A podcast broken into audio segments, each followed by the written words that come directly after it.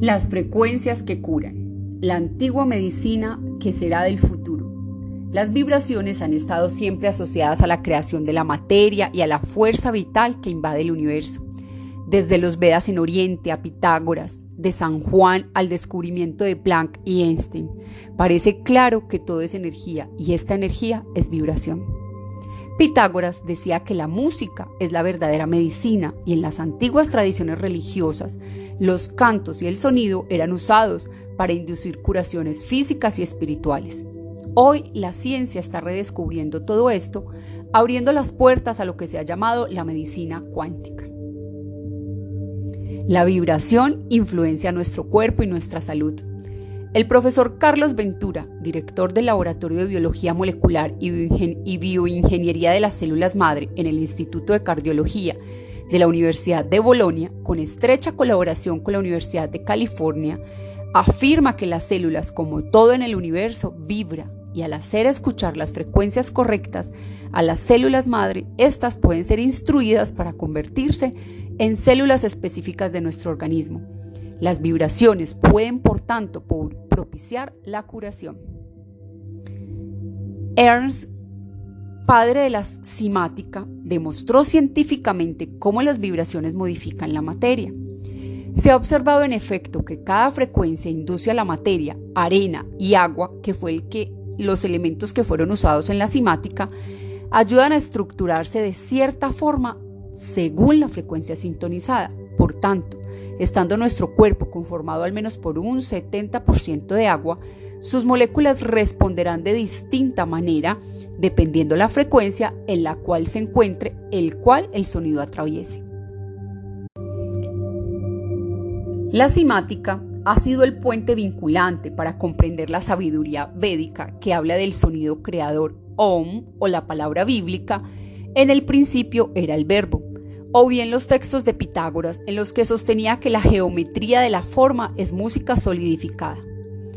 El descubrimiento de la semática está asociado a los estudios de Masamuro Emoto, famoso por haber fotografiado los cristales de agua congelada sometido a determinadas frecuencias y vibraciones, mostrando cómo el agua es capaz de formar estructuras cristalinas, armónicas o caóticas en respuesta a varias vibraciones. Investigadores como Fabien Maman sostienen que las células cancerosas y las sanas conducen las frecuencias sonoras de manera distinta y que éstas las pueden influenciar. El agua está presente en los tejidos sanos y tienen una estructura distinta de las que tiene un tejido enfermo, por lo que los médicos reconocen este hecho utilizando algunos tipos de música, ejemplo, cantos, diapasón, campanas tibetanas, cuencos tibetanos, esto utilizado como terapia. También la misma floriterapia, homeopatía y terapias magnéticas exploran esta propiedad, inducen a una cierta frecuencia de curación del cuerpo y lo mismo que la frecuencia necesaria para conservar en armonía la parte enferma. La nueva medicina se basa y se basará en la frecuencia. Cabe anotar que si estamos atravesando por vibraciones externas, no solo el sonido, sino también campos electromagnéticos, pensamientos, emociones de otras personas que no están en resonancia con nuestras vibraciones naturales, se crea un desequilibrio que induce una desarmonía que con el tiempo se hace crónico y aparece la enfermedad. El profesor Pier Giorgio, físico y médico cirujano, director general de la Hacienda Hospitalaria de Valtellina, uno de los máximos pioneros italianos de la considerada medicina cuántica, afirma, el bienestar es una cuestión de oscilación electromagnética ordenada. Al contrario, la enfermedad nace y puede ser realzado como un disturbio de la red electromagnética del control del tráfico molecular y solo en el estadio final, cuando se manifiesta con toda su secuela de síntomas y dolores, se convierte en una anomalía de la estructura molecular del cuerpo. Además, agrega él, el organismo se mantiene en equilibrio dinámico gracias a los mensajes de las células que cambian constantemente entre ellas bajo la forma de señales electromagnéticas extremadamente débiles en una frecuencia definida. Es precisamente de esta energía infinitamente pequeña de la que se ocupa la medicina cuántica, posiblemente la más futurista entre las medicinas complementarias. El doctor Royal Raymond construyó un generador de frecuencia con el que trató sucesivamente unos mil pacientes que fueron diagnosticados de un cáncer incurable en los años 30. Le fueron conferidos 14 premios y un doctorado ad honorem. Lo que Rife demostró es que cada disturbio en la salud tiene una frecuencia, la que puede responder a esta resonancia a una frecuencia específica, óptima para su curación, disolución en el cuerpo.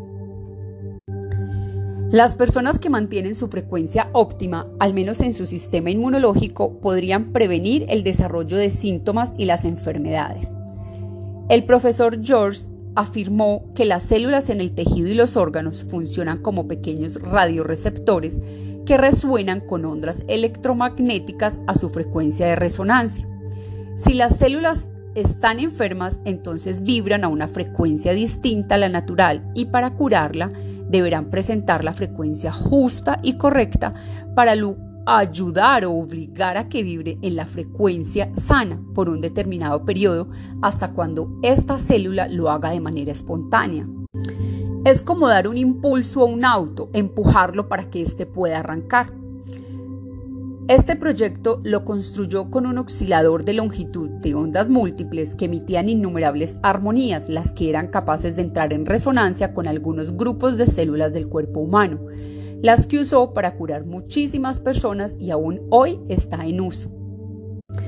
El físico alemán Fritz ha demostrado en el laboratorio cómo algunos organismos vivientes sobre el planeta Tierra son capaces de emitir, aunque en cantidades mínimas, frecuencias luminosas. Estas frecuencias son la base de la comunicación celular y permiten coordinación de los procesos fisiológicos y de crecimiento celular. De manera análoga, la base de la enfermedad es la interrupción o alteración de la frecuencia emitida por la célula. Los compuestos cancerígenos bloquean la transmisión de la frecuencia luminosa, por lo que sostiene una cura natural para el cáncer basada en la utilización de las frecuencias electromagnéticas particulares. Muchísimos científicos contemporáneos han comenzado a afirmar el mismo principio de fondo, la frecuencia es la clave de la curación y de la enfermedad. El doctor Pier Mario Viava en Italia trabaja en la reprogramación celular afirmando que las células tumorales son células madres mutantes, porque falta la frecuencia para su desarrollo normal. Posiblemente una vez que la frecuencia informativa sea justa, las células tumorales vuelven a ser normales. Necesitamos considerar que la mayor parte de nosotros vive cotidianamente bajo mucho estrés y dificultades emocionales, las que bajan la frecuencia del cuerpo. Por lo tanto, deberíamos regularmente alzar la frecuencia del cuerpo antes de esperar que descienda a un nivel tan bajo que se convierta en un hospedaje agradable para los invasores microscópicos y que llevan a la enfermedad. Emociones positivas como cantar, bailar, tener pensamientos positivos, vivir en armonía con la naturaleza, son seguramente las prácticas que enaltecen la frecuencia vibratoria del cuerpo. Son útiles las flores de Bach, los remedios homeopáticos y otras terapias alternativas que trabajan sobre este principio como la magnetoterapia, la terapia ortomolecular y también la quiropráctica. Técnicas como el EFT y el EMDR y Mindfulness ayudan a desatar los traumas y restablecen la correcta frecuencia en el cuerpo. Una práctica que podemos hacer cotidianamente es escuchar música a 432 Hz. La nueva medicina está retornando. Tómala. Es sencilla.